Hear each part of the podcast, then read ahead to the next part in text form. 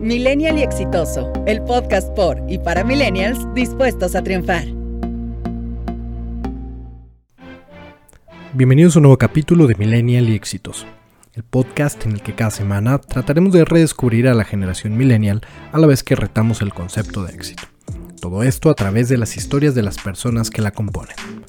Yo soy Luis Bastida y esta semana tendremos como invitado a Rafael García Bravo, quien nos compartirá su aventura en continentes lejanos y cómo esa experiencia lo llevó a fundar varias empresas con sede en México, Filipinas y Australia. Pero más allá de la vida de los negocios, nos platicará sobre la pasión que pone a cada proyecto que desarrolla y el peso que le da la colaboración con otros. Les agradecemos escucharnos y queremos recordarles que si quieren dejarnos algún comentario o sugerencia sobre los temas que les gustaría escuchar, o incluso si les interesa ser invitados a este podcast, nos escriban a nuestras redes sociales Millennial y Exitoso en Facebook e Instagram o a nuestro correo electrónico oficial yo soy arroba millennialexitoso.com. Sin más preámbulo, comenzamos. Bienvenidos a otro capítulo de Millennial y Exitoso, eh, el podcast en el que cada semana recuerden que tenemos invitados que nos compartirán sus historias y lo que les ha funcionado para llegar hasta donde están. Eh, muchas gracias por habernos esperado. Tuvimos dos semanas difíciles. Sabemos que no, eh, no publicamos el podcast. Ya varias personas nos, nos comentaron que por qué los teníamos tan abandonados, pero el día de hoy la verdad es que retomamos con un invitadazo. Rafael García Bravo, quien es amigo de Clau y pues espero que ahora también sea nuestro amigo. Y la verdad es que nos emociona muchísimo, Rafa, eh, estar contigo en esta ocasión porque tienes un buen de cosas que nos vas a compartir y que estoy seguro que toda la gente que nos escucha eh, va, va a, a recibir muy bien y le va a generar muchísimo valor. Rafa, ¿cómo estás? Hola, hola, muy bien, muy bien. No, pues al contrario, muchas gracias por, por la invitación y por la charla y espero les ayude todo lo que les comparta. Un gusto.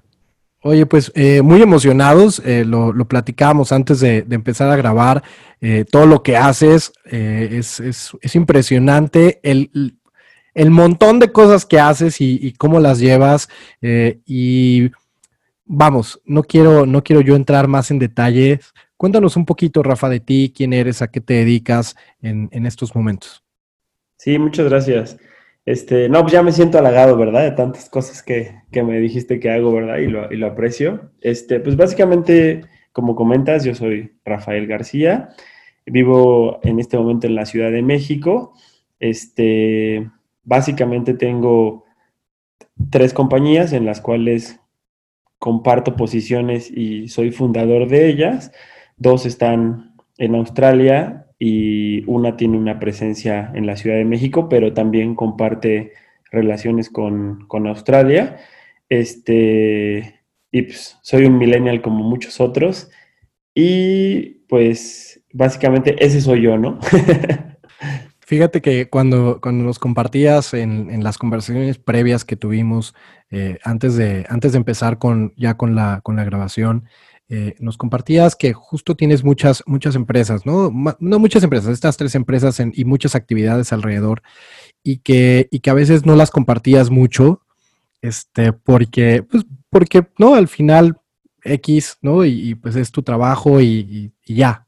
Y sí. eso creo que también está padre porque eh, la verdad es que cuando yo, cuando vi todo lo que hacías y, veía eh, lo que estabas en ese momento desarrollando, eh, a mí me impresionaba, pero por otro lado también lo que platicaba con Clau es el tema de que también está súper aterrizado, ¿no? Y que no, no, este, pues no, vamos, nosotros antes de platicar contigo no sabíamos exactamente a qué te dedicabas. Entonces, esta es una gran oportunidad para nosotros también aprender de lo que has hecho y, y como te decía, para nuestro público de que, de que también pueda eh, primero enterarse, De, qué hace Rafa, pero también eh, saber un poco de, cómo le ha hecho y, y seguramente les vas a generar muchísimo valor. Y para empezar un poquito calentando motores, eh, lo que nos gustaría entonces es empezar a conocer ¿Cómo, cómo es que Rafa eh, logra generar, generar negocios en otro país, en un continente que aparte está totalmente lejano al nuestro, que conocemos muy poco? ¿Y cómo es que empezaste entonces con, con esta, con, esta, eh, con este emprendedurismo en, en, otro país? Entonces, cuéntanos un poquito, Rafa. Sí, claro. Sí, y volviendo rápidamente a lo que comentabas de, compartir, eh, mucha gente me hace esa pregunta, ¿eh? Porque yo comparto mucho en mis redes sociales eh, lo que me gusta, que en su mayoría eh, es todo lo que hago, pero me apasiona el café, ¿no? Entonces, mucha gente me ha preguntado, pues este señor de qué vive, ¿no? O sea, pues viaja y pone cosas de máquinas de café y así, pero pues no es como que sepamos dónde trabaja, ni qué hace, ni a qué se dedica, ¿no? Y sí, es un poco como, pues, personalidades, creo yo. Yo también creo en la gente que le gusta compartir sus objetivos más profesionales y está muy padre, ¿no? Y también lo respeto. Y cuando es en un espacio como este que va a ayudar a contribuir a que otras personas puedan tomar lo que mejor les convenga de lo que nosotros hemos aprendido o no seguir en donde nos equivocamos, creo yo que es algo bien padre y ahí sí lo hago pues como con todo cariño y con la mejor intención, ¿no? Entonces pues lo veo como un mood diferente. Y volviendo ya como a la pregunta que me hacías, em, básicamente la historia de trabajar y compartir negocios en Australia empezó pues hace no mucho, ¿no? Que fue hace como máximo cuatro años.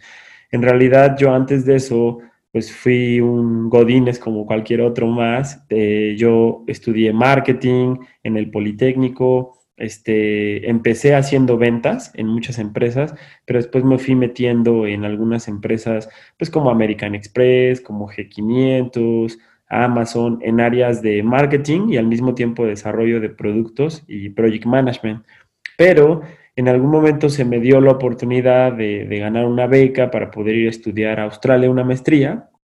Yo tenía muchas ganas de pues, vivir en el extranjero. Era como uno de mis objetivos y creo que a todo mundo nos mete en este, este mood de querer tener una experiencia fuera de México, ¿no? Creo que me ayudó también muchas cosas a aprender que México es increíble. Al mismo tiempo, ¿no? Lo puedo aceptar no solo el hecho de, ay, pues México ya quiero vivir en otro lado, sino también es increíble pues valorar tu país. Entonces, me voy porque me gano esta, esta beca y empiezo a trabajar allá porque la beca incluía más la parte de la escuela, más no la parte de vida. Pero pasa algo interesante que el amigo de un amigo me recomienda una persona que es vital en esta plática y ahorita te digo más detalle quién es, este, pues que me ayude a hacer mi visa, porque cuando tú vas para Australia, eh, si ya tienes como cierta eh, ciertos papeles para poder ir, el visado lo tienes que hacer tú por tu cuenta, pero yo no sabía cómo. Me comparten a un contacto que se llama Alan, eh, esta persona trabaja para una empresa que se dedica a llevar estudiantes a Australia, pero más como para estudiar idiomas o estudiar diplomados y así. Eh, yo lo contacto, él me dice, oye, es que pues hacerte tu visa para mí no es negocio, porque pues una visa es relativamente barato, pero nos caemos bien y el chiste es que, bueno, me la hace, me ayuda y terminamos como pues teniendo una buena eh, relación de conocidos y pasa que cuando yo estoy en Australia, empiezo a tener muchas personas que me preguntan, oye, ¿cómo te fuiste? ¿Qué, ¿Cómo le hiciste? Etcétera, etcétera. Y entonces yo lo que hago es empezar a referirle a este amigo, Alan, conocido en ese tiempo, este socio ahora, ¿no? De, oye, pues tengo un cuate que quiere irse para allá. Ahí te paso el contacto y va. Él y yo no nos conocíamos porque yo vivía en Melbourne y él vivía en Brisbane. Entonces, nunca en la vida nos habíamos visto físicamente, pero él también es mexicano, ¿no? O sea, curioso. Entonces, yo le pasaba datos y otra vez le pasaba datos y así. Y ya X, yo seguía con mi vida. Yo, estando en Australia, empecé a trabajar en temas de café y ese es uno de los negocios que tengo. entré como una posición ahí que le llaman como all around y empecé a trabajar ahí, fui como creciendo hasta llegar a ser como head barista donde pues vas aprendiendo del café, de la cultura del café, eh, eres una especie como entre mesero al principio, después me da la oportunidad un barista. En ese entonces yo no sabía qué tan relevante era el mundo del café en Melbourne y en el mundo, ¿no? O sea, yo simplemente iba a hacer mi maestría, a encontrar un trabajo ahí de paso y luego pues ya regresarme, ¿no? Pasa que le empiezo a referir muchos amigos que se quieren ir a Australia a este amigo Y resulta que un día él me escribe y me dice, oye, es que yo te quiero conocer porque tú me refieres más clientes que los con los que ya tengo una sociedad o tenemos ahí como una especie de partnership o algo así, ¿no? Y luego, pues es que yo, o sea, ¿qué estás haciendo, no? Él me pregunta, como, porque pues él le pagaban un, un fee por cada uno de esos, yo no le cobraba obviamente absolutamente nada, yo lo hacía como de, de amigos, y me dice, voy a ir a Melbourne a un negocio, ¿no? Te quiero conocer. Y entonces yo, eh, no, pues órale, sí, ven, ¿no? Está bien viene y resulta que se le hace un caos, no sé qué pasa, pues bueno, no nos conocemos, ¿no? Pero en ese inter eh, empezamos a tener pláticas un poco más profundas, ¿no? Como de, oye, pues tú a qué te dedicas, yo a qué me dedico, qué hacemos, cómo nos conocemos, etcétera, etcétera, ¿no? Ya teniendo estas pláticas más profundas nos empiezan a surgir ideas en conjunto de cómo montar un negocio donde pues, ambos nos veamos beneficiados. Resulta que él había trabajado, ella tiene 15 años en Australia, tiene la nacionalidad, es mucho, es más, no mucho más grande que yo, pero es una generación que sigue, o sea, es generación X, tiene 42 años. Este, yo tengo 35, entonces pues sí nos llevamos un, un, rato y él ya es una persona que vivió en Canadá, o sea, él se fue de México como a los 17 años, ¿no? Entonces ya es más de allá que para acá, ¿no? Entonces empezamos a generar una idea de un negocio de modelo donde yo veo una oportunidad en las limpiezas. Allá en Australia hay muchos servicios de limpieza y al mismo tiempo hay mucha gente que se puede dedicar a esto de las limpiezas por temas de que hay muchos estudiantes, ¿no? Y en su mayoría latinos. Entonces, generamos una idea eh, con otras personas, eh, empezamos a investigar y pues ponemos gente a trabajar en Filipinas como área comercial, gente operacional en Australia como área de limpieza y operaciones y algunas personas en Europa como gente de finanzas, contabilidad y temas de este tipo, ¿no? Y todo empezó con gente conocida, o sea, el amigo del amigo que es contador, el amigo del amigo que ya había trabajado en ventas de temas que tienen que ver con eh, limpieza y cleaners que yo conocía que llegué a vivir con ellos o él los conocía.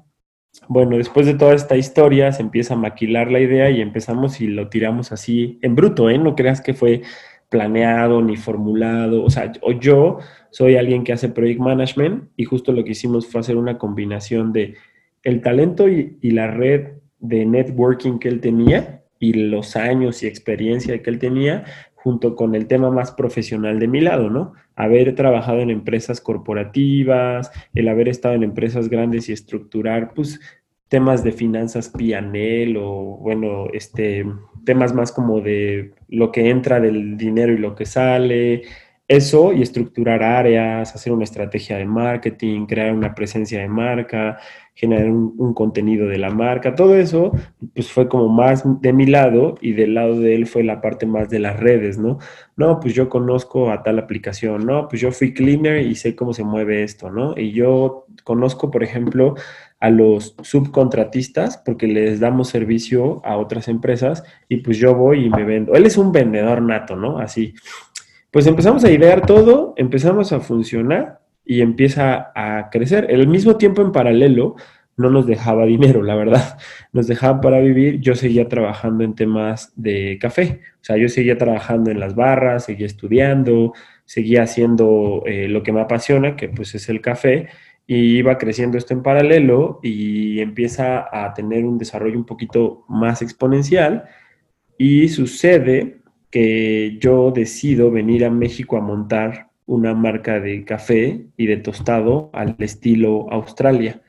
Pero en ese inter, en paralelo, em, yo fui desarrollando con un amigo, también mexicano, pero desde acá, desde la Ciudad de México, una empresa que se dedica al tema de la tecnología, que se llama Bicontrol. Esta empresa básicamente lo que hacemos es desarrollar APIs, no como tal la aplicación, sino las conexiones entre una y otra para proveer servicios de métodos de pagos. A este amigo yo lo conocí también en una de las empresas pasadas donde había trabajado, que era en G500, y todo este desarrollo de este proyecto también lo hicimos eh, de lejos. Él estaba en México y yo estaba acá y empezamos como a crear estas ideas en conjunto él empezó a lo mismo, ¿no? A toda su red. Hoy le proveemos servicio pues a empresas como Electra, Carso, este, en México y algunas otras en Australia. Y yo de mi lado, pues toda la parte de project management, de pues como un poco planear, ¿no? Inversiones y retornos, estrategias de marketing, generar clientes desde allá, ¿no? Y resulta también que muchos de los clientes que yo tenía en esta barra de café, que era, estaba en un suburbio como, pues llamémosle fancy, llegaba gente que tenía empresas o proyectos y nos conocíamos, platicábamos. Algunos sí, algunos no, pues yo les platicaba del proyecto y algunos conectamos y otros no. Y se fue dando en paralelo. Entonces, la verdad mi objetivo era venir a México y volverme, ¿no? Ahorita en el coronavirus, pero pues resultó diferente. La idea era venir, yo llegué en enero de este año, nada más a montar la barra de café, que es mi pasión, la verdad es un negocio más pasional, y después eh, que empezara a desarrollarse, a los 3, 4 meses volver a Australia con mi esposa, ¿no? Evelyn, ella trabaja para American Express y puede ver la posibilidad de irse para American Express, pero en Australia. Y bueno, resultó que pues llega este tema de, del coronavirus y así, sí compramos la maquinaria, y empezamos a tostar café y empezamos como a tener relación con amigos y a tener como un networking ahora del café acá en Ciudad de México, pero la barra como tal, pues la vamos a abrir apenas hasta septiembre de este año, ¿no? Entonces, eh, volviendo al, tema del negocio de los cleaners, que ahí es uno de los, de los que quería seguir la línea, empezamos a, a idear este, esto y empieza a funcionar. Yo vengo a México y este amigo me dice, ¿sabes qué? Ya hicimos un negocio juntos, creamos una compañía y ni nos conocemos, ¿no? O sea, porque aparte todo lo hacíamos por WhatsApp. O sea, ni siquiera era que nos conocíamos físicamente. Oye, o sea, me estás hablando de Alan, de, de, de este, y, o sea, hasta este momento ya habían creado la compañía tal y jamás se habían visto. No. Órale. ok. Conocíamos nuestras voces, las fotos, pero así físicamente que él y yo nos hubiéramos agarrado la mano.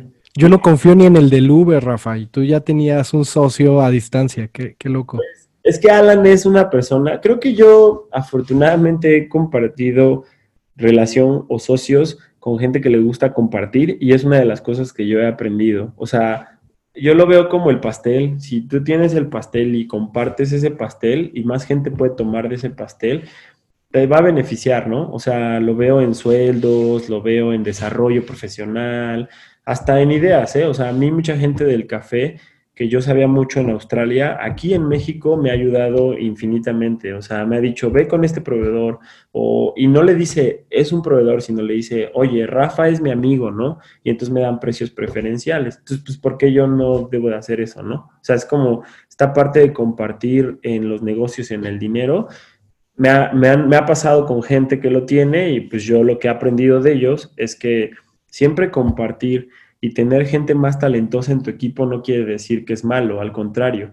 Lo interesante es que le compartas que si juntos crecen, pues la empresa crece, ¿no? Y si no, pues, o sea, si eres el jefe y no el líder, pues no, o sea, siempre vas a querer como agarrar una cucharada de su cerebro, pero más no compartirle un poco, pues por esa cucharada que tú tomaste, ¿no? Y a mí me pasó, o sea, yo gente como Alan, ¿no? Él decía, Alan es una historia interesante porque él, hasta la fecha, sé que no estudió una carrera profesional, tiene varios negocios, este, este es uno conmigo y estamos en proyectos de otro, pero él tiene otros negocios personales, ¿no?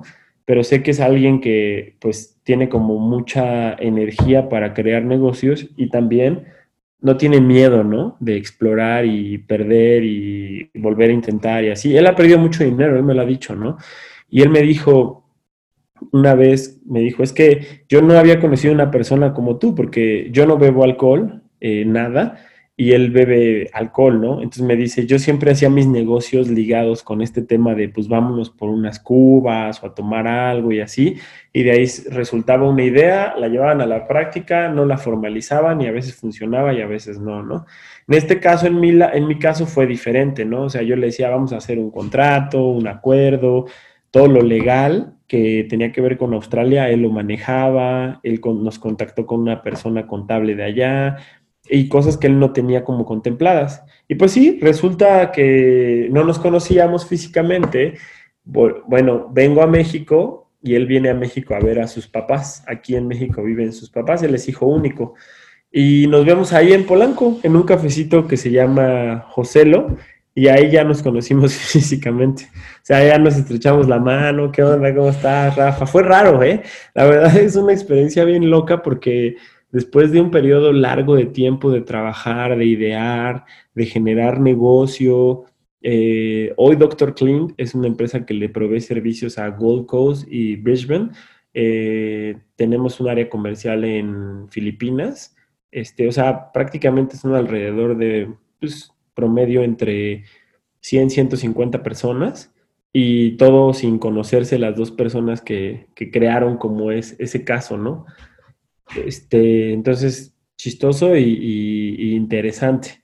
Pues bueno, resulta Perdóname que te interrumpa, Rafael, y está muy interesante justo por este tema de, colaboración, ¿no? Tú nos los decías y creo que lo expones muy bien eh, en cómo conociste a, Alan y, la trascendencia que tuvo, pero sobre todo porque hubo apertura para colaborar, ¿no? Yo, yo muchos de los, de los invitados que hemos tenido, algo que nos hemos percatado es que son exitosos en lo que hagan, justo por eso, porque se han permitido y traen como mucho esta idea de colaboración y, eso está buenísimo, porque entonces quiere decir que cada vez más la gente pues está abriendo a, no, vamos, como que de repente somos envidiosos, ¿no? Es mi idea, es mi oh. dinero, es mi, ¿no? Y entonces creo que eso, eso está peor porque entonces te lo quedas tú y pues ahí se va a quedar. Probablemente también tú lo puedas hacer, pero, pero vamos, si lo quieres hacer más rápido, más fácil, más, ¿no? Todo mejor. La verdad es que la colaboración, al menos con los invitados que hemos tenido, y ahora tú también nos los compartes, esa parte colaborativa les ha funcionado muchísimo mejor. Sí, claro, no, 100%. Creo que Mira, en, el café, digo, voy a trazar tres líneas rápidas para no perderme en mis ideas, porque pues, son varios temas y es un poco lo que quería compartir, que nos podemos dedicar a muchas cosas sin ser las mismas, ¿no? O sea, yo tengo un proyecto de café, yo le llamo proyectos, ¿no? Aunque son negocios, pero yo les llamo proyectos. tengo un proyecto de café, tengo un proyecto de tecnología y tenemos un proyecto que tiene que ver más como de operación y limpieza, ¿no? Sí, ligado a, una, tecnología, porque somos una aplicación o trabajamos por una aplicación, pero no es como de donde realmente se genera el, business case, ¿no? Llamémosle. Entonces, en el tema del café, es un poco celoso esa parte, o sea, de no, comparten, no todos, eh, pero me ha tocado, por ejemplo, con personas que no comparten o a sus proveedores o a sus productores o al cafeticultor porque puede ser que pues el que este cafeticultor les venda café a ellos les resulta ser competencia, ¿no? Yo afortunadamente con toda la comunidad de café que hasta hoy he tenido relación, me ha ido increíble, ¿no? O sea, me tratan así súper buena onda, siempre me ayudan, me comparten sus ideas, pero muchos de ellos me dicen que en el mundo del café no todos son así, ¿no? Hoy yo no puedo decir, me ha tocado malas personas, más he escuchado que entre ellos a veces llegan a tener actitudes pues, no positivas, ¿no?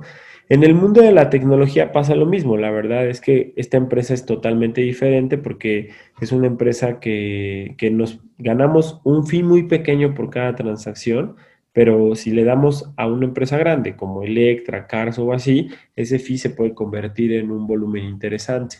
Pero a la hora de hacer pues, las propuestas, las licitaciones o el brief o pichear o lo que sea, si tú a veces tienes que contemplar también eh, cuál va a ser el resultado después de que te aprueben trabajar con una empresa grande de tu vida en un futuro. A nosotros nos ha pasado que si son empresas muy grandes, a veces al nosotros ser una empresa relativamente pequeña, nos ven como si fuéramos pues sus empleados, ¿no? Y entonces quieren abusar un poco de que nos están o andan con esta bandera de que nos están haciendo el favor de darnos negocio, ¿no? Y entonces pareciera que les tenemos que estar rogando por nosotros estar ahí. Y hoy ya hemos aprendido entre todos nuestra comunidad de partners o socios que ya no estamos como para estar escuchando ese tipo de cosas, ¿no? Algo que yo les puedo compartir a la gente que, que escuche esto es que, que mejor haga lo que le gusta antes de aceptar un gran negocio y después no tener vida y no poder hacer lo que le gusta, ¿no? Eso es algo que a nosotros nos ha funcionado. Yo soy honesto, yo por ejemplo trabajé para una empresa, para Telcel, era una buena empresa en el aspecto monetario, pero era la peor empresa en el aspecto de desarrollo profesional, ¿no? Entonces yo, es el único trabajo que puedo decir que salí frustrado, ¿no?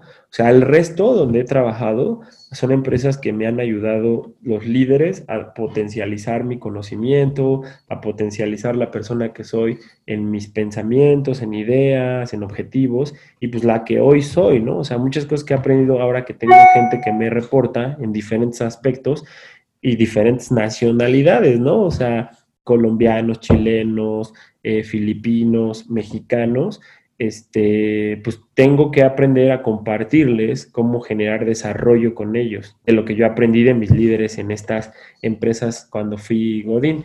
Entonces, eh, volviendo al punto de colaborar, creo yo que cuando alguien quiere emprender, o lo, parte de lo que le puedo compartir, es que haga lo que le apasiona y que no permita que rompan su idea principal. Porque te puedo platicar brevemente que intentar una barra de café yo lo intenté cuando tenía 20 años. Iba en la universidad, trabajaba para Starbucks, este, creía saber de café, siempre me ha apasionado el café, ¿no? Entonces resulta que me junto con un amigo, hoy todavía es mi amigo, ¿no? Y, lo quiero mucho. estudiamos hasta en la misma universidad y somos amigos ya de vida, ¿no? Y pues ahí va Rafa a pedir un préstamo al banco y no, pues este, ya pide el préstamo, pues con su sueldo de 5 mil, 6 mil pesos en Starbucks, pues él pagarlo a dos, tres años, ¿no? Y pues ya va, nos aventamos por esta, esta idea de, de abrir una barra yo con mi idea de que fuera una especie como más artística, porque parte de lo que estudié fueron artes visuales en el Centro Nacional de las Artes, tener libros, traer músicos, mi amigo con un, un mood diferente, como de más bien generar dinero, dinero, dinero, metiendo comida, chilaquiles, lo que se pueda, ¿no? Con tal de, de vender. Y pues bueno, no funcionó, ¿no? O sea, conclusión, no funcionó. Y un poco creo que parte de ello fue porque yo yo, yo permití que por el hecho de tener alguien más que me apoyara eh, económicamente, este, se hicieran cosas que yo no tenía planteadas en mis objetivos, ¿no? Y eso lo que hizo fue en algún momento darle poder de decisión a otra idea, no estoy diciendo una persona, a otra idea y irrumpir en lo que yo tenía planteado. Yo pienso, todavía no, por ejemplo, no existía Cielito Café, creo se llama algo así.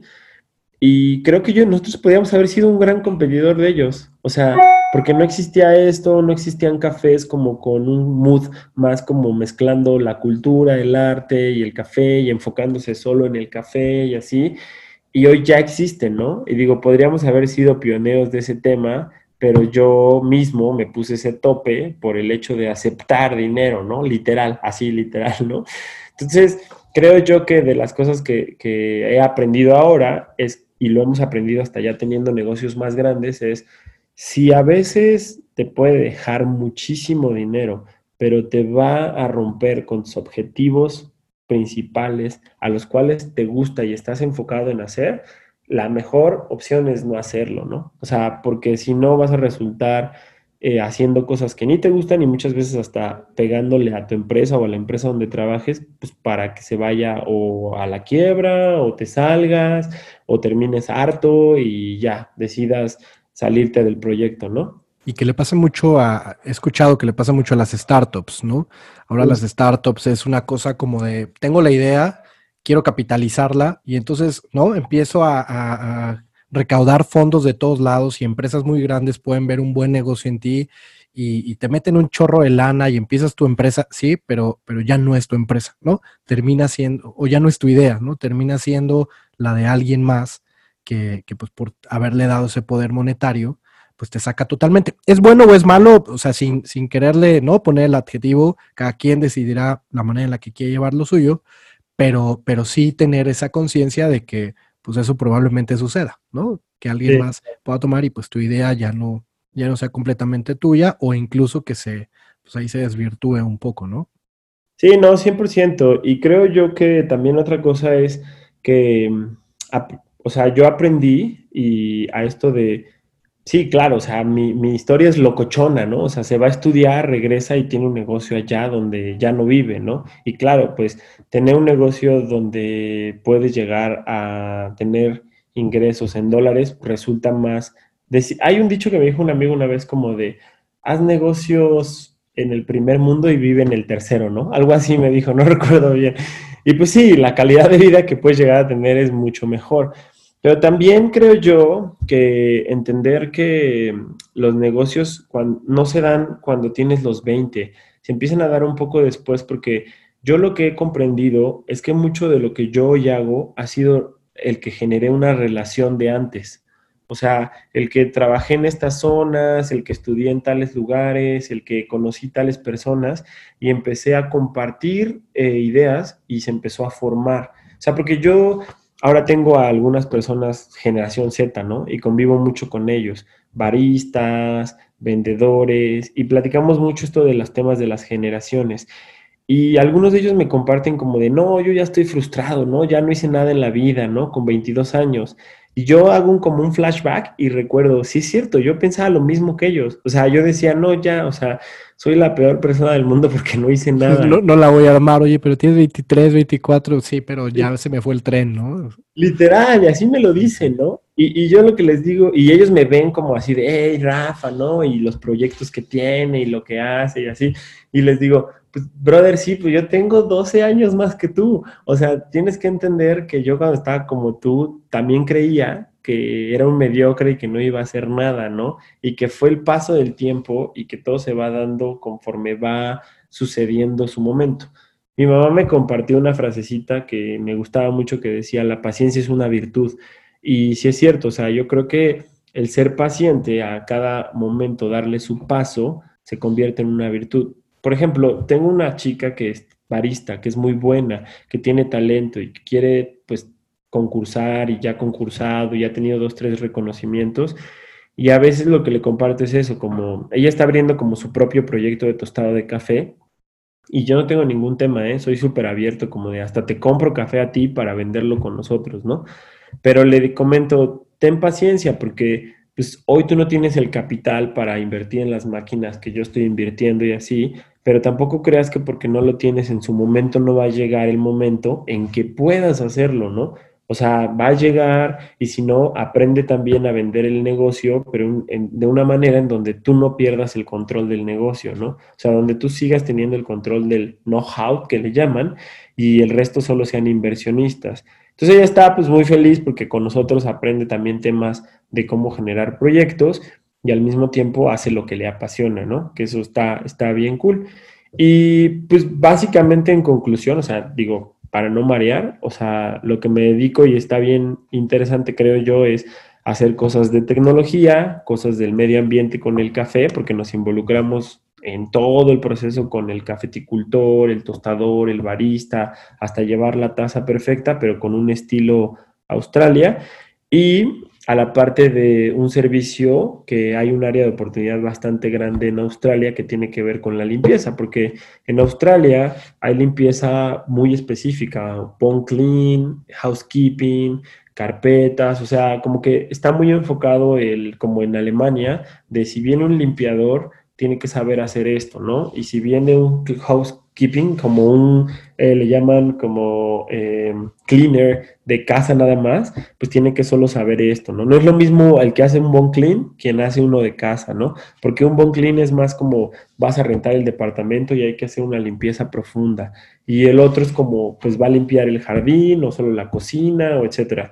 Entonces, eh, ahora, también algo que yo le decía a mis socios, le decía, mira, no nos estamos volviendo millonarios, nos deja para vivir, pero lo que sí creo que estamos haciendo padre es empresas eh, multiculturales, ¿no? O sea, y eso nos enorgullece bastante porque tenemos gente de Brasil, de Colombia, de México, de Filipinas, Ucrania, Francia, y, qué cool, o sea, y justo en otro continente donde está hasta el otro lado, los horarios son totalmente diferentes.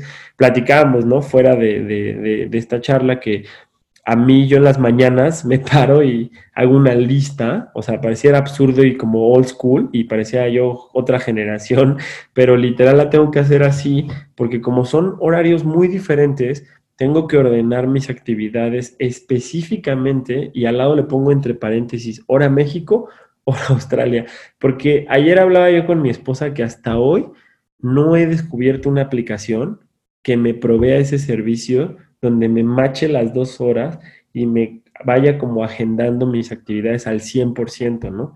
Siempre hay desfases, errores de horas y así.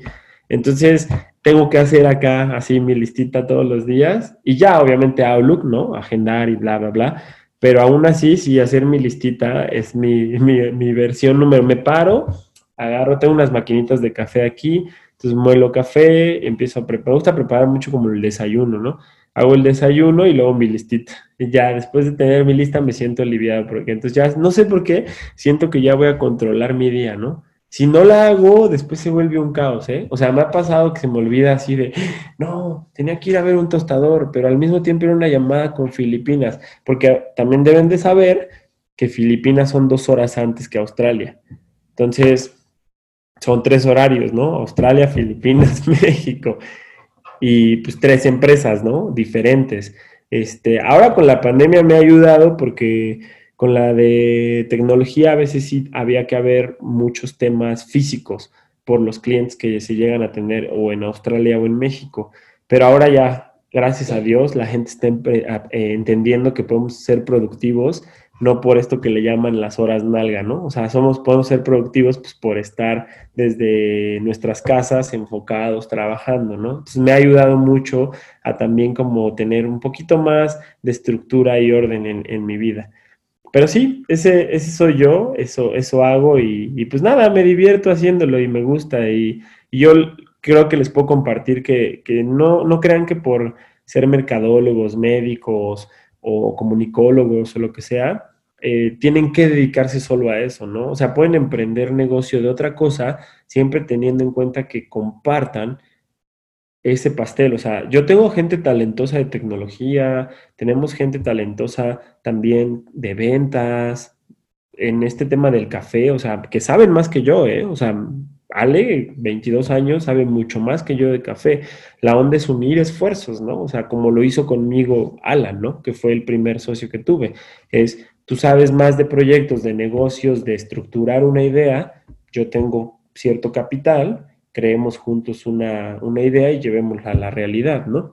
Y así es como se fueron dando. O sea, gente que quiso compartir conmigo y yo compartí con ellos más que en un inicio dinero, eh, pues talento y lo llevamos a potencializarlo a un siguiente nivel, ¿no? Entonces, dedíquense a lo que quieran, hagan lo que sea, pero siempre compartan, ¿no? Los va, los va a llevar a... Y bueno, otra cosa también que, que le platiqué yo a Claudia, ¿no? Que eso realmente lo escuché, ni siquiera sé dónde, o sea, no puedo decir, lo escuché, lo vi en un video, era un argentino, me acuerdo de él, y yo escuché una frase que me gustó mucho de él cuando yo tenía como 24 años. Estaba trabajando para American Express y quería hacer crecer como mi desarrollo profesional que decía, conocimiento suma, experiencia suma, pero actitud multiplica, ¿no?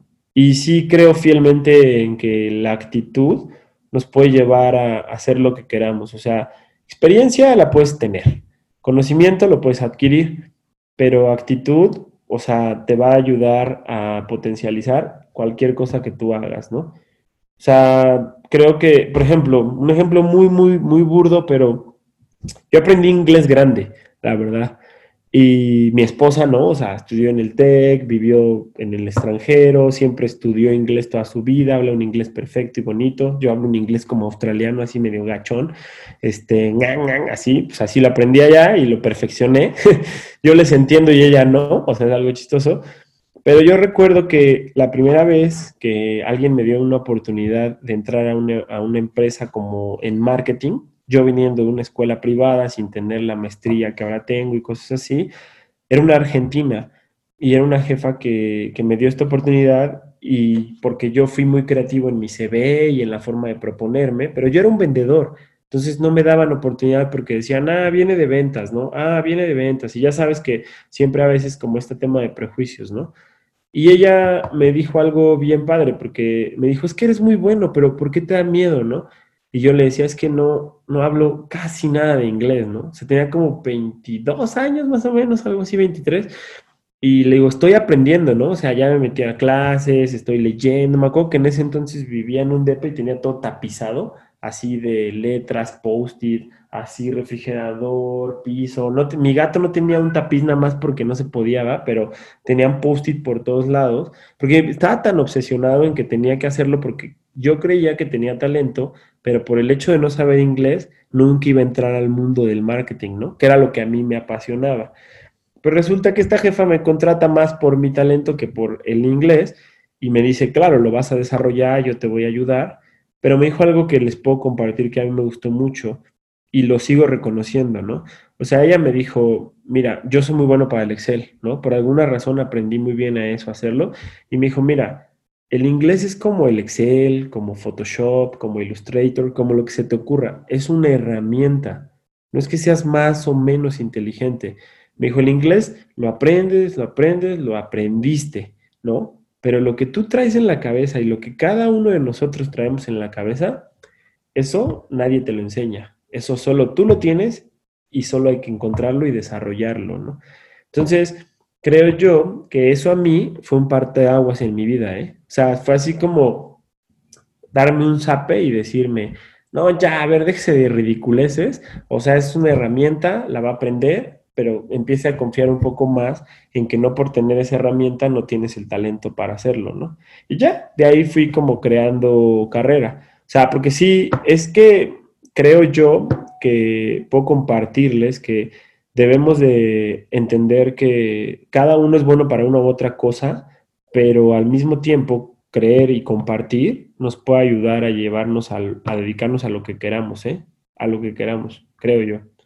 No sé si ya me desvarié y dije tantas cosas. No, no, no, al contrario, la verdad es que creo que son temas bien interesantes y, yo me, eh, mientras ibas platicándonos, yo iba tomando notas, ¿no? Porque la realidad es que yo estoy aprendiendo un montón también de, esta conversación y me quedo con varias cosas. Yo, lo primero es este tema de colaboración que ya comentábamos, que, me parece que, es la, manera en la que hoy se tienen que, desenvolver las, las diferentes ideas o proyectos o negocios de otra manera va a ser bien complicado, ¿no? Hoy, yo creo que el tema de colaboración tiene que ser un, básico para, cualquier persona que quiera emprender algo, lo que sea. Y incluso hasta un trabajo, ¿no? O sea, si, si de pronto lo quieres hacer todo tú solo, aislado, y quieres ser el bueno, porque, pues, quién sabe qué tan bien te vaya a funcionar así compartes, así hablas, así, ¿no? Entonces, yo creo que aplica para todo. Pero por otro lado, y, esa es otra arista que me, que me gustó que exploraras, es el tema también de, pero hacerlo porque te gusta y también un poco no, vamos, defender un poco también esa idea, ¿no? Sí la colaboración, pero, pero que no ganen otras cosas que a lo mejor parecieran que son, que son las importantes, como en este caso el dinero, ¿no? El dinero importa, sí, todo mundo necesitamos dinero para, para, para poder vivir, para pagar las cuentas, pero, pero que no sea el, el, móvil, porque pues ese, ese solito vendrá o no, dependerá de, de, qué, de, qué tan, de qué también se haga y todo, y hay muchos factores, pero, pero al final, si, si dejas que ese sea el móvil, puede incluso este, pues tener consecuencias también. Eh, y, y, sobre todo que después te quedes con el chin, si hubiera hecho tal cosa, hubiera mejor dicho tal cosa. Entonces creo que fue una buena, fue creo que en esa, cuando empezaste a ahondar en ese tema, también fue un, buen tema para, para poner en perspectiva, ¿no? Sí la colaboración, pero, pero que tampoco sea el, móvil este, otro tipo de situaciones, sobre todo económicos, y que eso haga que tu idea pues se, desajuste, ¿no? Y, el otro tema que me... algo súper rápido, así súper rápido.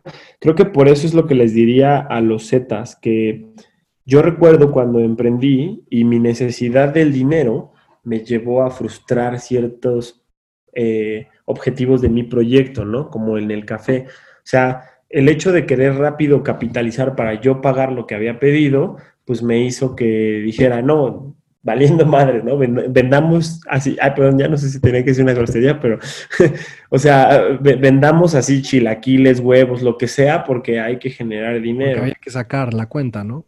Sí, y es un mood, como tú bien comentas, bien diferente a que cuando, pues sí, tienes que ganar dinero, pues ni modo que no, pero también lo estás haciendo porque te apasiona y siguiendo como el objetivo que te planteaste, ¿no?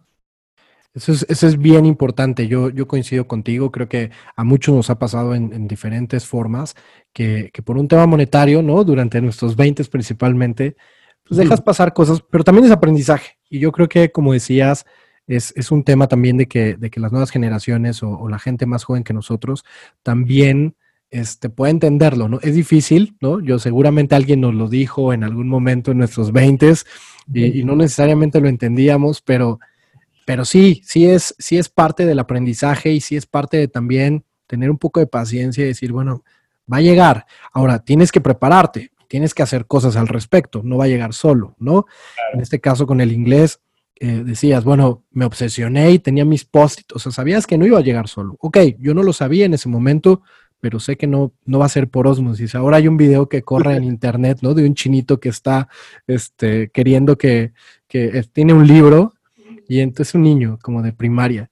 Y entonces lo único que hace es que con sus manitas, como si estuviera recogiendo agua, y entonces recoge el agua, pero está recogiendo las letras del libro y se las mete a la cabeza, ¿no? Entonces, difícilmente así vamos a poder lograrlo, pero tienes que hacer cosas al respecto, pero también tener un poco de paciencia y de saber que, si te estás preparando o estás haciendo las cosas bien, pues va a llegar, ¿no? Y, y, y tampoco desesperarse tanto. Yo creo que a todos nos pasa, nos queremos comer el mundo eh, hoy seguramente nos pasa todavía, y, de repente, ¿no? Te, agarran las ansias y como decías, creo que incluso este tema de, tener que estar en casa aislados nos puso también en perspectiva de ese tema, ¿no? Sí, claro.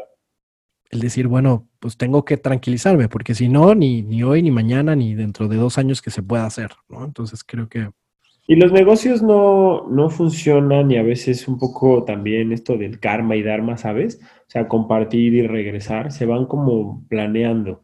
Y, y del tema, o sea, del inglés, la verdad es que yo lo que más aprendí es que, que son herramientas. O sea, yo no sé, pero yo sí en algún momento, desafortunadamente, y he tenido esta plática porque en American Express yo conocí, eh, cuando entré ya a marketing, muchos de mis compañeros eran, la, no, bueno, no muchos, hasta mi esposa, ¿no?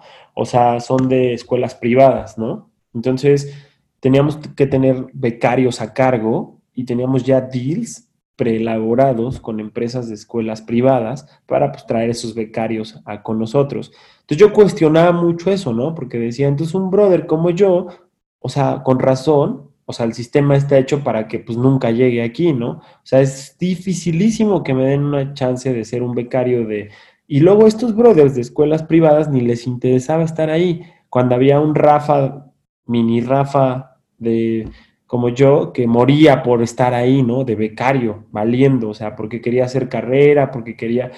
Entonces, yo, yo lo que le aprendí es que también debemos de aprender a desaprender que no todo lo que nos enseña realmente nos va a ayudar, porque a mí me, enseñaron en la universidad como un chip involuntariamente de llegar a ser el empleado, de llegar a ser un vendedor, porque pues somos de relaciones comerciales, o sea, yo estudié eso en el poli, eh, híjole, marketing, y lo veo difícil, ¿eh? Y sí, yo te puedo decir que de 10 de mis compañeros, dos nos dedicamos a esto y ocho somos vendedores, ¿no? O bueno, son vendedores, ¿no? Entonces, también hay que aprender a desaprender hasta de las instituciones, ¿no? O sea, que nos han vendido cómo es el camino. Yo platicaba con mis amigos de escuelas privadas y me decían, güey, a mí siempre me metieron un chip de, güey, yo voy a ser el CEO, CFO, este, el director, el bla, bla, bla, bla, bla. Así tanto me lo clavaron que, o sea, yo saliendo lo que primero que quería era que me pagaran una la nota o yo tener mi empresa, ¿no? Y entonces los ves y sí, siempre están luchando por ese objetivo, por ese objetivo. Y sí, igual y agarran una chamba, pero ese es su objetivo y es subjetivo. Entonces hay que aprender a que lo que nos comparten luego la academia no 100% es lo que hay que seguir. Lo que hay que seguir más es la pasión de lo que quieres hacer. O sea, yo, yo recuerdo que cuando yo me cambié a marketing, yo empecé en, en ventas, por así decirlo, en American Express y literal solo me fui a American Express porque trabajaba de lunes a viernes y ya no quería trabajar fines de semana. O sea, yo ya estaba harto de trabajar los fines de semana, ¿no? y porque no usábamos traje. O sea, fueron las dos razones por las que yo decidí así, no quiero trabajar en otra empresa ya. Voy, llego ahí, a los seis meses me puedo mover a marketing, pero resulta que yo ganaba más en ventas que en marketing, porque iba como un puesto de pues, casi ejecutivo junior, así, este, asistente del asistente, y la que me contrata me dice, o sea, esta argentina, me dice, oye, Rafa, me tardé en darte la noticia que te quedaste y bla, bla, porque tengo que ver cómo te va a pagar, porque te va a pagar menos. Y legalmente, pues eso puede infringir la ley y nosotros somos American Express y seguimos todas las leyes súper bien y así, ¿no? Y resulta que le, le extraña mi, mi respuesta porque le dije, pues tú me vas a pagar menos ahorita, pero vas a ver cuando yo empieza a desarrollarme, me vas a pagar más. Así es que para mí es como echar dos pasos para atrás para agarrar vuelo y luego pues aventar tres pasos para adelante, ¿no? Y pues venía de contratar gente de la Ibero, el TEC, en mi misma posición, ¿eh? Y cuando les daba el sueldo era como de, ay, ¿no dan más? O sea, cuando yo estaba casi rogando como de, no me paguen, no importa, yo lo hago gratis, ¿no? Que también está mal, ¿no? Ya lo aprendí obviamente, pero todo a su momento, ¿no? O sea, te puedes poner tus moños ya después de un periodo, ¿no? No al principio. Pero, y entonces resulta que lo que yo aprendo con esta, esta líder y con muchos otros más que fui teniendo en el camino, es que sí, debemos de, de, desprendernos de todo lo que no nos funcione, ¿no? Como una mochilita donde vamos en un caminito y vamos poniendo todo, pero aquí en lugar de poner todo, pues mejor nada más pongamos lo que, de hecho esta plática, ¿no? O sea, lo que yo comparto, habrá quien diga, no, pues mi objetivo es este, yo me voy a poner a estudiar al 100 y así desde chavito para no sufrir ese tipo de, llamémosle como de eh, retos. Y qué bueno, ¿no? Y habrá quien diga, ah, pues esta plática me está dando a entender que no importa la edad que tenga, pues sí puedo lograr ciertos o cuáles objetivos y dedicarme a una y otra cosa más, ¿no? pero justo eh, hablaba mucho con estos amigos porque pues nos daba risa que sí, que sí, efectivamente también las academias cuando se supone que son a las que les tenemos que creer, eh, pues tampoco hay que creerles, ¿no? A todos. Y al mismo tiempo también entender que pues hay sistemas y que no nos frustremos, volvemos, la paciencia, ¿no? Nos va a llevar a, lograr el objetivo que más tengamos planteado y divertirnos o sea, yo siempre a toda la gente le digo, diviértete. Digo, afortunadamente nunca me ha pasado que he corrido a nadie, pero sí lo que ha pasado es que les pregunto, ¿no? Oye, si te gusta estar aquí? O sea, ¿realmente sí quieres hacer, por ejemplo, en el tema de Dr. Clean, que es la empresa de Australia de servicios de limpieza, en operaciones es complicado, ¿no? Porque es lidiar con niños que tienen 20 años que están estudiando inglés, que son colombianos, brasileiros, chilenos, que pues van de paso, no les interesa la chamba y así. Y pues esa posición es complicada porque pues cómo, o sea, le, exiges, ¿no? O sea, formalidad y compromiso a un chavillo de 22 que está en otro país, que no es su lengua, que lo único que quiere es hacer dinero, que a veces ni le interesa aprender el inglés y por eso se metió de cleaner, porque pues llegas, limpias y se acabó Imagínate y cómo le dices, oye, voy a poner una posición de supervisor y te propongo desarrollo profesional y donde tú vas a tener ah, ciertos beneficios, un auto, te vas a poder mover y el chavo está en otro mood, ¿no? Ya sabes, este, así totalmente diferente, ¿no? Como, güey, yo ni vivir aquí quiero, güey, o sea, yo no vengo por una lana a cotorrear un rato, juntar dinero y después darme el rol por Asia y ya regresarme, ¿no? Porque pues es mucho lo que hacen. Entonces, el reto de esas posiciones es realmente, creo yo, preguntarles, o sea, directamente, si te gusta, no te gusta, no te gusta, lo respeto y pues mejor que llegue el que sí le gusta, ¿no? Que es el error que hay en México en algunas empresas grandes, donde está la posición de marketing y tiene que tener ciertas eh, responsabilidades y la persona ni le gusta, o sea, así literal es como de, está ahí por la lana, porque está relativamente fancy y porque estudió eso, ¿no? Pues vamos, eh, pasa mucho. Yo coincido contigo en, en, varios temas. Fíjate que yo también pues, soy de escuela, de una escuela pública y en la universidad, ¿no? Y entonces, cuando cuando trabajaba, bueno, hoy, hoy trabajo en una empresa, pero antes yo me acuerdo que era como, como muy mi lema el trabajo duro, ¿no? Y el que mi trabajo hablara por mí. Y, recuerdo mucho que cuando, cuando había gente que, que decía, no, pero es que también debes de tener relaciones y alguien que a lo mejor te impulse y tal. Yo decía, no, no, ¿cómo va a ser eso? O sea, mi trabajo es el que va a hablar de mí. Y entonces me doy cuenta que, que pues también pudo haber sido por el otro lado y no estaba mal, ¿no? Eh, también no todo era trabajo duro y casi, casi, como decías tú hace rato, ¿no? Regalar mi trabajo y, y, vaya, eso después me trajo otros, otros, otras cosas padres que hoy estoy viviendo, pero, pero a la vez también pude haber encontrado otras formas que hoy estoy aprendiendo, ¿no? Entonces estoy desaprendiendo eso que, que a mí me, eh, desde, a lo mejor desde niño con mis papás o en la escuela, era como esta cosa de trabajo duro, trabajo duro, trabajo duro. Y hoy veo gente que se la pasa bien relax y tiene unos puestazos, ¿no? Entonces digo, bueno, voy a combinar un poco de los dos. Y hace unos, hace unos capítulos teníamos un invitado que al contrario, él estudió en el TEC y aparte es de Monterrey, ¿no? Entonces tiene toda la cosa del TEC, ¿no? Todo eso de lo que se fundó el TEC, él lo tiene. Y, y, y, por otro lado, él decía, es que a mí justo la historia que me vendieron era la del CEO, ¿no? Que, que, yo tenía que ser el CEO de una super empresa o que tenía que tener el trabajo donde me iban a pagar un chorro.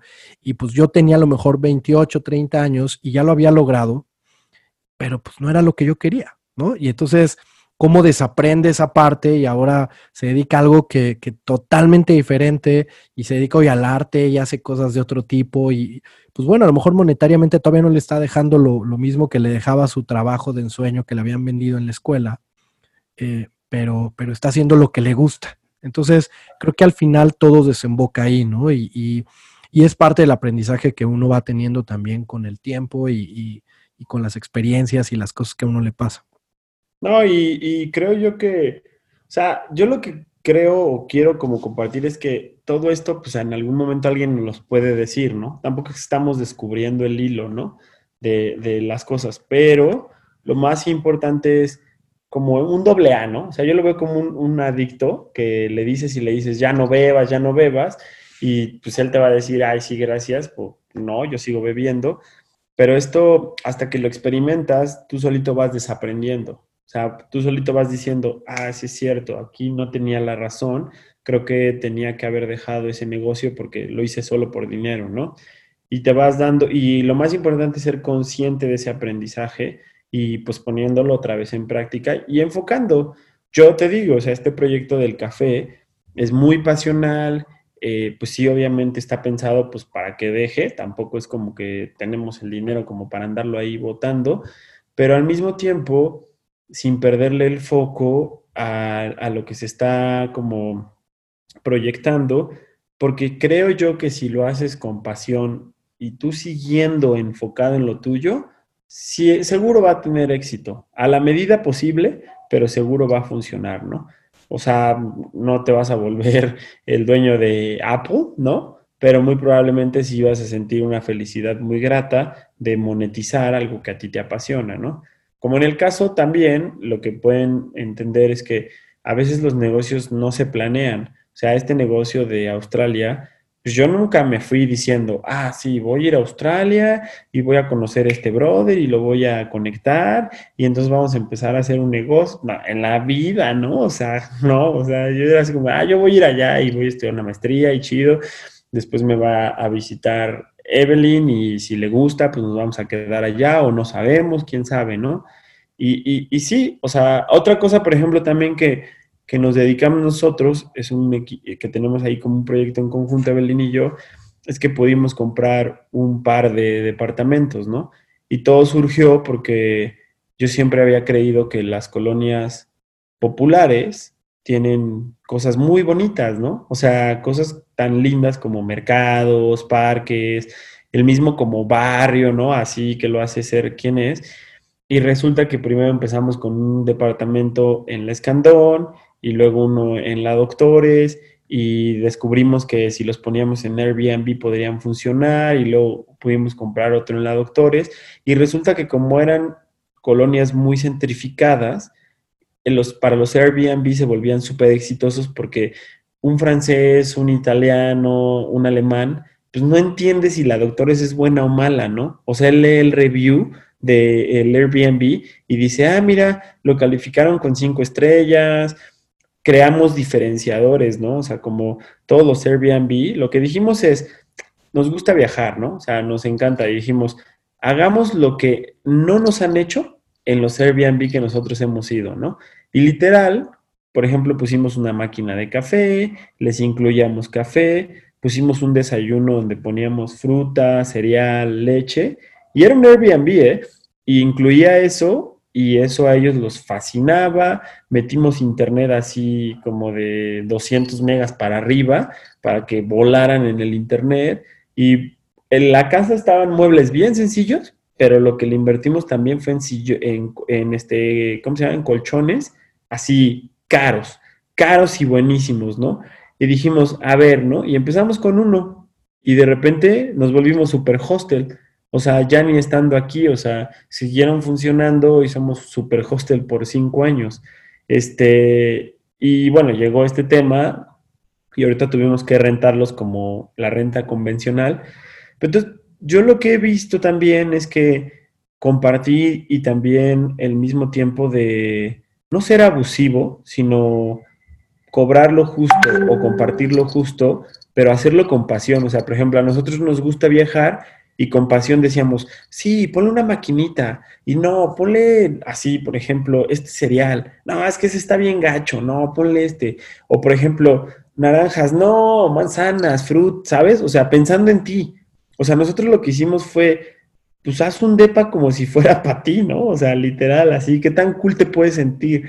Y no, bueno, nos han dejado hasta cartas así, ¿no? De, no, increíble, porque otra cosa que yo hacía antes de er, irme a Australia era en los Airbnb, me daba la tarea de ir y pues presentarme con ellos, ¿no? Hola, soy Rafa, este, no pudo venir Evelyn, pero se o sea, necesitas algo, ¿no? Porque a nosotros nos pasaba que en los Airbnb llegabas, ahí está el código, o sea, ¿no? Chido, entras y no ves a nadie. O sea, tu relación con la persona no es nada. Y sí, hay gente que no quiere tener relación con nadie, ¿no? Pero yo veía que había más que eran los que querían conocer al dueño de la casa que los que no querían conocer, porque yo les podía decir, ve a ese mercado, ve a ese café, ve, vete por acá, vete por allá. Y ellos en el review literal lo ponían. Y te puedo decir que analizamos, ya, pues, un tema como más de marketing, nos pusimos a analizar qué tanta gente consumía la fruta, la leche, el yogur. De cada 10, 8 no lo consumían, pero lo anotaban en el review increíble, yogur, bla, bla, bla. Y luego yo y Evelyn decíamos, este güey ni siquiera comió nada, pero nos puso así increíble, o sea, o sea, el simple hecho de tenerlo ya los hacía sentir increíbles, ¿no? Entonces, todo esto creo tiene un poco que ver, ¿no? Para que no vean, o sea, me hago un disparate en lo que tú haces, ¿no? O sea, hagas lo que hagas, poner un Airbnb, una barra. Por ejemplo, nosotros en el tema de Doctor Clean pensamos mucho en el cliente. Si tú lo haces pensando en ti, ¿cómo te gustaría y te apasiona? Yo creo que hagas lo que sea que hagas, va a funcionar bonito. Y funcionando bonito puede ser monetario, ¿no? Y ya siendo monetario todavía te va a apasionar más porque vas a poder vivir de ello. Y vas a estar en una condición de darte el lujo de hacer lo que te gusta y vivir de lo que te gusta, ¿no? Que creo yo, eso sí, hablando de las generaciones que nos siguen, que ya están muy enfocadas en ello. O sea, yo veo a los chicos en nuestras generaciones y las que están detrás, o sea, los Z y los que están debajo, que, y eso lo veo muy bien y lo veo muy padre, que ya están muy enfocados en hacer lo que les gusta. O sea, ya no importa quién, cuánto me pagues, sino que haga lo que me gusta. Y qué bueno, porque entonces hacemos gente más feliz haciendo lo que sea lo que haga, ¿no? Contador o artista o eh, barista o lo que sea que eso pasa mucho en los países de primer mundo, ¿no? O sea, la gente la ves feliz, pero porque es feliz haciendo lo que hace, ¿no? Vende libros, es feliz, ¿no? Vende café, es feliz. Obviamente los sueldos son relativamente iguales que les permite crear esta estabilidad, pero creo que eso también va a exigir que nosotros cuando seamos emprendedores o ya lo seamos y tengamos subordinados, busquemos la manera en que todos ganemos en esta cadena productiva, ¿no? Donde gane quien hace la primer parte del proyecto hasta el que la entrega al cliente, ¿no? pero bueno, es procesos, ¿no? Y pues nada, o sea, básicamente, este, es así, o sea, no sé si, si esto que estoy compartiendo haga mucho sentido a la gente o no, pero creo que, este, dedíquense a, todo y, les, o sea, enfocados a cada uno de los proyectos y funcionarán. Porque, digo, para concluir un poco, eh, una, una líder una vez me dijo, justo la pregunta que tú me hiciste fuera, ¿no? ¿Cómo le hace para organizar todo, ¿no? O sea, porque son muchas cosas y al mismo tiempo en diferentes horarios.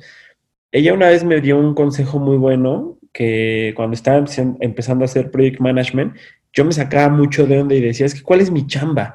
O sea, no estoy entendiendo porque yo no diseño, yo no escribo, o sea, yo no programo, o sea, entonces yo qué hago, ¿no? O sea, decía yo, ¿no? O sea, ¿qué hace un project management? Y me decía, no, pues haz de cuenta que este brother lo que hace es que todos hagan lo que cada uno le corresponde, ¿no? Y me decía, imagínate que eres un malabarista y que tienes muchísimas pelotas en el aire, ¿no? Que estás haciendo malabares y que todas esas pelotas, cada una de ellas es un proyecto.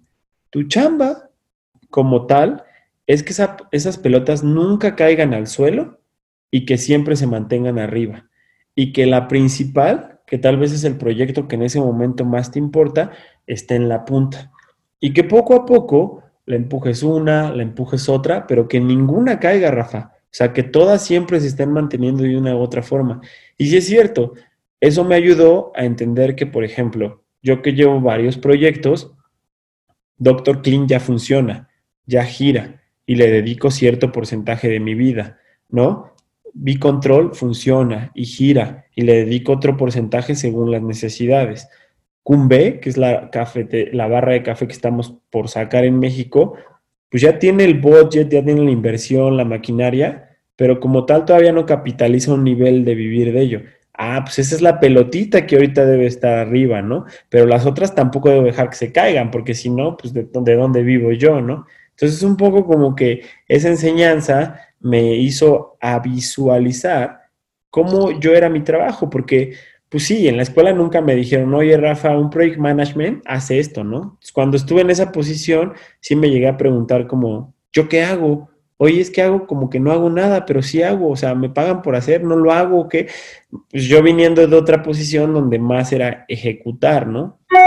creo que eso también puede ayudar a entender que puedes tener muchos proyectos eh, sin perder el foco de ninguno de ellos, ¿no? Creo que, creo que eso sintetizó muy bien todo lo que, todo lo que nos compartiste, Rafa, y en verdad te lo agradecemos mucho. Yo creo que eh, todo lo que, todo lo que nos has contado seguramente, eh, pues va primero a, ayudar a la gente que, que te escuche a, a, pensar de otra forma, ¿no? A pensar también sus proyectos y, sus ideas que traen de otra manera, eh, aventurarse a hacerlo. La verdad es que yo creo que una de las grandes cosas que hoy nos enseñaste es que hay que hacerlo, ¿no? Si te gusta, también hazlo. Este, y, por otro lado, también este nivel de organización y este nivel de, querer desarrollarte, no nada más tú, sino a otros. Creo que eso también es bien importante para la gente que, está emprendiendo, que, que, logre no solamente que él gane, sino, sino que los demás también ganen ¿no? También con él. Y eso, eso está bien bueno.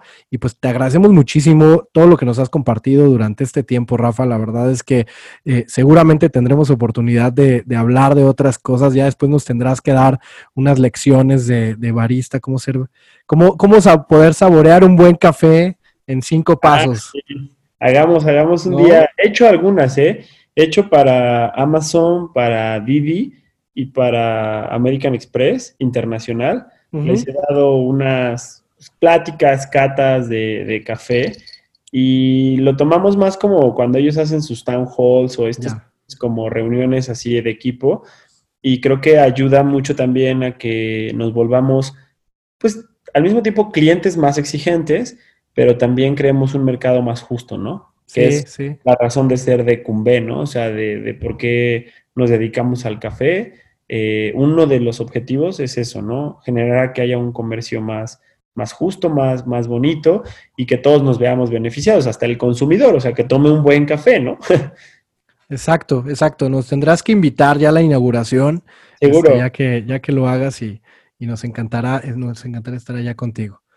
Oye, Rafa, como sabes, eh, parte de, la, de las secciones que tenemos en este programa, pues es de recomendaciones y un poco ya que empezamos a hablar de cosas que nos recomiendas y, seguramente nos vas a estar recomendando buenos, buenos cafés más adelante, eh, pues queremos empezar con, libros, ¿no? Libros que, o un libro que te, que te haya gustado, que estés leyendo, que hayas leído y que le puedas recomendar a la gente que te está escuchando, Rafa. Pues voy a aplicar la de Peña Nieto, ¿no? Nada, no es cierto. no, eh, a mí. Aunque no sea la de la de este empezar a extraer dinero del fisco. Ah, sí. y no diga la Biblia, ¿no? Sí, sí, Este, no, a mí, digo, muchos libros me han inspirado, pero el libro que más me ha causado como controversia mental, llamémosle, es el libro de George, George Orwell, el de Rebelión en la Granja, porque me parece una fábula bastante interesante de cómo plantea pues una sociedad, ¿no? O sea, de, que quiere compartir y ser igualitaria y terminan siendo una cosa horrible, ¿no? O sea, lo peor de la vida. lo contrario. Exacto. Entonces, creo que es, si no lo han leído, sé que es un libro bastante famoso, pero si no lo han leído, yo se los recomiendo porque es muy digerible, o sea, no es un libro complicado, tiene un lenguaje bastante padre y al mismo tiempo profundo en el aspecto de, la sociedad, ¿no? De gente que quiere hacer cosas bien, pero termina haciéndolos mal. Ese es, el libro que yo podría compartirles. Soy bien fan de Mario Puzo en todos los aspectos, o sea, me he chutado así todos este, obviamente El Padrino, pero más allá del Padrino, o sea, otros libros como Salvadores Siciliani, este, Los Siete Hermanos, o sea, me gusta mucho como Mario puso, pero creo que Rebelión en la Granja de George Orwell es un libro bien, bien bonito y está cool. creo que habla justo de, este tema de, cómo una, una idea que, que, puede resultar interesante, incluso idealista, de repente por, por empezar Tú hace rato lo decías, ¿no? Tengo una idea, está bien bonita, está padre, pero si le empiezo a meter cosas que, no son, ¿no? Este tema a lo mejor del dinero, este tema, entonces se empieza a desvirtuar y al final creo que es lo que en su momento Orwell quiso, quiso exponer, ¿no? Cuando hablaba, pues al final está hablando de socialismo, hay que entenderlo en su época, pero, pero al final habla mucho de cómo somos los seres humanos, ¿no? Y, cómo de repente también desvirtuamos, sí te pone en shock, o sea, muchas de las cosas que, que habla Orwell ahí te, llegan a poner. No, está, bien bueno, digo, no los quiero como spoilar, pero, pero el final así está increíble de justo lo que pues los animalitos quisieron hacer que resultó todo lo contrario, ¿no? Y creo que algo que hablamos en nuestra plática, eso pasa, ¿no? La lana, el objetivo, lo que sea, o sea, la avaricia, el ego, lo que sea, a veces nos lleva a una, a una conclusión de un proyecto o de algo nada de lo que pensábamos, ¿no? Y si es para mal, o sea, si fue para bien y nos sentimos satisfechos con ello, qué bueno, ¿no? Pero si fue para mal y no nos sentimos satisfechos, creo que lo hicimos mal, ¿no? Entonces, sí, Lian. Así es. Aviéntense todos los de George Orwell, son buenos, 1985 y así, bla, bla, bla. Sí, bueno, es, este, es, otra cosa también ahí brutal. Oye, y bueno, ya ni tan brutal, hoy parecería que es parte de la vida cotidiana, ¿no? Este, el que alguien te esté ya no viendo. Todo cuando, yo me acuerdo cuando esta cosa del, Big Brother y tal. Ay, ay, el Big Brother, güey, hoy te están viendo desde tu celular y te escuchan y te mandan publicidad y no, está cabrón este, esto, pero, pero oye, eh, una película que nos quieras recomendar o alguna serie que, que te haya gustado últimamente, Rafa. Es una película ya viejona que me gusta mucho, española, se llama Noviembre. De hecho, ahí tengo así un póster. Yo de cuando tenía 17, así recién llegué a Ciudad de México, trabajé como proyeccionista en un cine y afortunadamente fue un cine de arte, ¿no? Por eso estudié artes visuales, ¿no? O sea, porque yo veía ahí a los directores y decía, ay, estos brothers que estudiaron para ser tan felices haciendo eso, ¿no? Y Noviembre es una, gran película, se, se las comparto, es española y básicamente lo que hace es que quiere compartir el teatro de de la academia llevarlo a la calle, ¿no? Por medio de performance. Y creo que está bien padre, es como, en mi opinión, me, enseñó de joven a siempre tratar de buscar ser disruptivo, ¿no? A lo que sea que nos dedicáramos. Y pues se las, se las comparto, véanla, está, está chida. Es una especie de falso documental, porque no es un documental, es una película simulando un documental, ¿no? Pero me gustó, esa les puedo compartir. Series, vean las de Viking. No sé por qué últimamente soy muy fan de, de vikingos, pero está chida. Muy bien, muchísimas gracias. Este actor es el mismo que, que después hizo al, al papá de Luis Miguel, ¿no? Es, es el, en ese momento, él no era tan famoso, ¿eh? O sea, en ese momento él era un actor así de teatro y... Sí, era más underground, ¿no? Su cosa era más, más underground. No, ya después se volvió y creo que lo hace también muy bien. Yo, algo que quiero compartir es que yo no estoy peleado con lo comercial y lo artístico, ¿eh? O sea, yo puedo consumir una película en el cine así súper divertida, nosotros los nobles o otra cosa, o Godines contra eh, no recuerdo cómo va esa, pero la vi hace poco en el cine.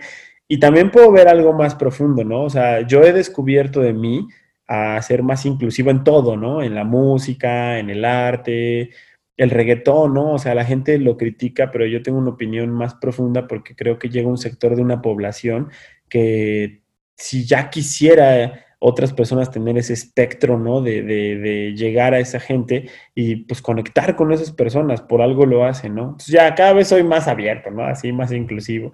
Entonces, sí, este es este cuate, sí. Sí, es buen, es buen actor. Sí, noviembre es, es un peliculón, pero este, el, justo lo que dices, ¿no? El, el, este actor, a mí me gusta cómo, cómo ha hecho varios papeles. Sí, creo que, bueno, ha estado en proyectos ya de otro tipo, ya no tan underground, pero pues es parte también de su madurez como actor y, lo que él, pues también sus objetivos, ¿no? Entonces está bien. Oye, y de música, ya nos dijiste que te gusta de todo. Bueno, no, no es que te guste de todo, pero eres abierto a, diferentes géneros. Eh, queremos hacer una lista de Spotify que próximamente estaremos lanzando. ¿Qué canción nos puedes recomendar para, para esa lista, Rafa? Uy, no yo podría hacerles la misma lista, ¿no? O sea, así, soy así melómano de, corazón. De hecho, yo comparto música random, así, o sea, tengo música y me acuerdo de alguien. O sea, si quieren, lo hago con ustedes, pero luego les aviso porque luego la gente saca de onda y comparto el link de Spotify, ¿no? Pero creo que en esta ocasión quisiera compartir a un artista que, que, me gusta mucho, de hecho tengo un tatuaje de él, se llama Fela Kuti, ¿no? Fela Kuti es, es un músico africano que me parece que, hizo una revolución de la música del afrobeat. Y Zombie, Zombie es una rola bien, bien, bien, bien, bien interesante.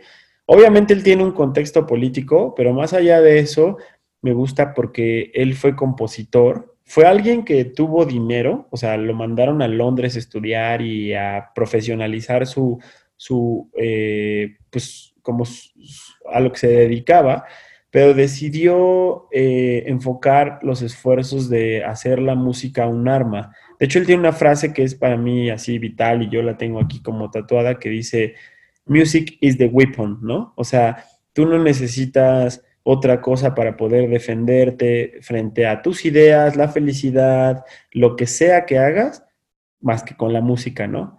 Y entonces Fela Kuti es, es, un gran músico y pues creo que Zombie puede ser una muy buena rola que, que puede estar ahí en su, en su lista. Está padrísimo, sí, la escucharemos. Yo, yo no lo conocía. Él es de África eh, y, o sea, pero es originario de África. ¿Sabes cómo de qué parte? Eh, él, él, fue a Londres a estudiar. Hay un documental de él, de hecho, eh, digo, fue un, un, brother randísimo, o sea, se casó con 10 esposas y tenía una especie de terreno donde él le creía que era como una especie de mundo libre, donde cada quien podía ser autosuficiente y aprender. O sea, hay cosas que tampoco pues, como que conecto al 100 con él, pero hay otras que sí, ¿no? Eh, era un gran compositor y, por ejemplo, eh, tenía una orquesta que fueron a dar una gira por Europa sus hijos comentan, porque ya también tocaban, que cuando él estaba tocando y alguno de, los de la, de la orquesta, que eran alrededor de 60 músicos, cometía un error con un instrumento, este cuate volteaba así con una mirada de odio y lo veía con cara de odio al que había cometido el error.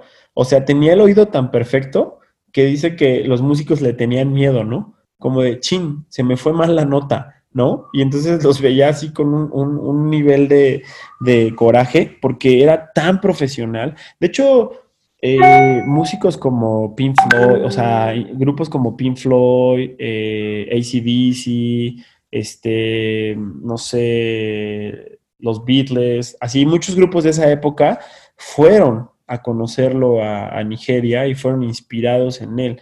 Este, sí, ya de, hecho él es uno de los pocos artistas africanos que tiene un performance en Nueva York, en el, este, ¿cómo se llama?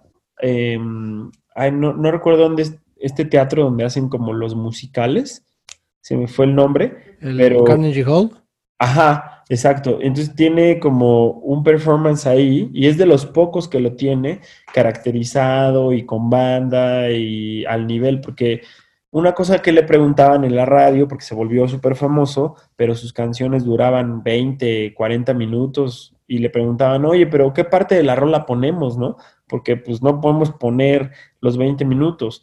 Y él les contestaba, no, pues es que yo hago música para quien la escucha, no para la radio, ¿no? O sea, si no quieres, no la pongas, ¿no? O sea, no, no le interesaba solamente el que lo escuchara, sino pues porque a él le gustaba, ¿no? Y también era muy, ya fuera de contexto, o sea, era muy político. O sea, cada una de sus rolas que él sacaba tenían un contexto político de la, de la, de la política africana, que pues era súper corrupta. Entonces, cada que él eh, entraba a, más bien sacaba un disco o un sencillo, lo metían a la cárcel, ¿no? Y luego ya volvía a salir y lo volvían a meter y volvía a salir y lo volvían a meter. Entonces, me parece un músico muy completo su música es increíble, o sea, la música africana en general a mí me, encanta y me fascina. De hecho, cumbe, o sea, la barra de café que estamos abriendo es una palabra de, de origen africano que significa celebración, monte, y era donde los esclavos africanos, cuando dejaban de ser esclavos, se iban al cumbe a celebrar esta libertad, ¿no? Entonces, toda la onda como de, de la onda africana me, interesa, me llama mucho la atención. También pasa que pues tengo afinidad, ¿no? Con, este tipo de pensamientos, pero Fela Kuti es muy bueno. Soy bien fan y se los recomiendo. O sea, sí, zombie, pero no, aviéntense toda su discografía. Hasta vean la película y va a estar increíble. Buenísimo, muchísimas gracias por esta recomendación. Oye, ya para terminar, Rafa, sabes que pues este, este programa está enfocado eh, a, conocer o a redescubrir un poco a la generación. Eh, es una generación que, está muy, creo que está muy estudiada y a la vez muy estereotipada. Todo el mundo habla de los millennials y a veces, pues como que está bien de los millennials, pero ¿y esos qué? ¿No? Y, un poco la idea, pues es como tratar de ir redescubriéndola desde adentro.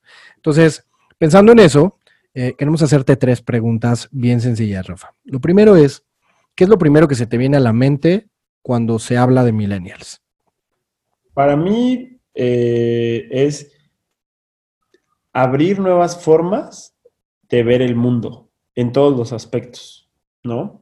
Porque yo creo que sí fueron parteaguas de cuestionar cosas como ir de traje a la oficina sí o no, trabajar en casa sí o no, eh, servir cafés, pero con rastas, ¿no? O sea, y no con así un peinado perfecto. Entonces, como ser el parteaguas de lo que hoy las generaciones Z ya lo ven como, pues así debería de ser. Eh, creo que sí. Yo, yo creo que las generaciones van de par en par. O sea, yo siento que, por ejemplo, esa generación que hizo algo parecido a los millennials fueron los baby boomers y los X simplemente fueron como esa colita detrás de.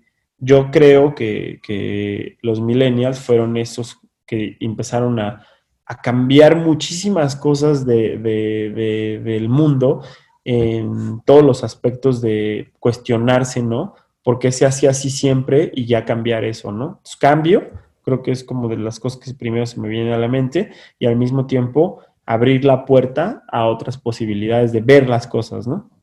Excelente. Oye, y pensando en eso, eh, ¿qué crees que identifica? Ya hablábamos de cambio, hablabas de como de abrir esa puerta, pero ¿qué características crees que tienen los, los millennials? Pues una de ellas, eh, creo yo que no tan buena, eh, es que al mismo tiempo no somos tan estables, ¿no? Creo yo.